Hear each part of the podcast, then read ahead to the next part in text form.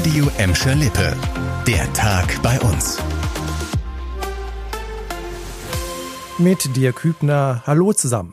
Die Hilfsbereitschaft der Gelsenkirchner für die Menschen in der Ukraine reißt nicht ab.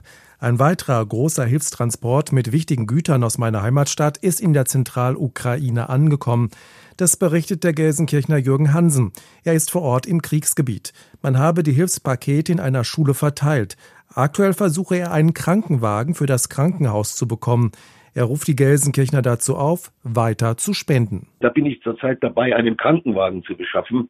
Äh, ich habe ähm, dort mir den Krankenwagen angeschaut, der ist von 1954.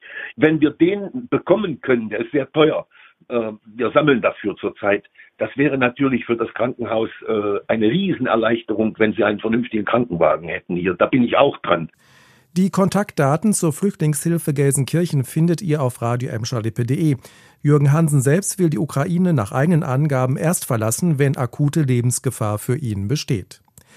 Hilfsbereit sind natürlich nicht nur die Gelsenkirchner, sondern auch die Bottropper und Gladbecker. In Gladbeck ist jetzt eine neue Internetseite für die Ukraine-Hilfe online gegangen. Unter team-gladbeck.de findet ihr jetzt alle wichtigen Informationen. Dazu machen Hilfsorganisationen, Glaubensgemeinschaften, Wohlfahrtsverbände und Ehrenamtliche gemeinsame Sache.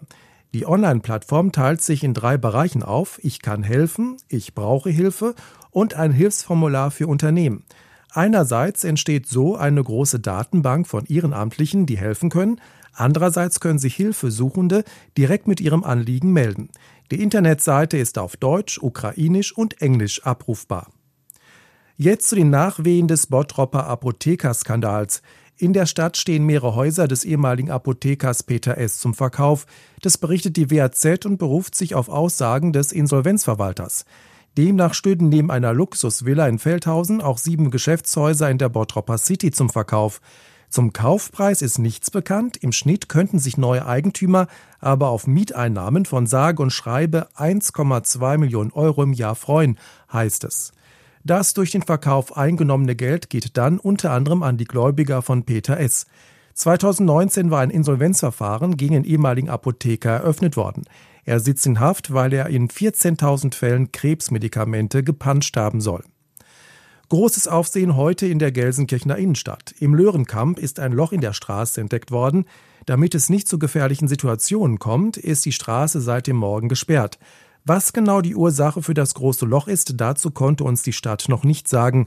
Es wurden aber Experten von Gelsenkanal rausgeschickt, die sich das Ganze angeguckt haben.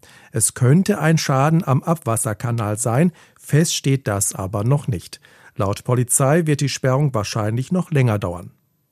Das war der Tag bei uns im Radio und als Podcast. Aktuelle Nachrichten aus Gladbeck, Bottrop und Gelsenkirchen findet ihr jederzeit auf radio und in unserer App.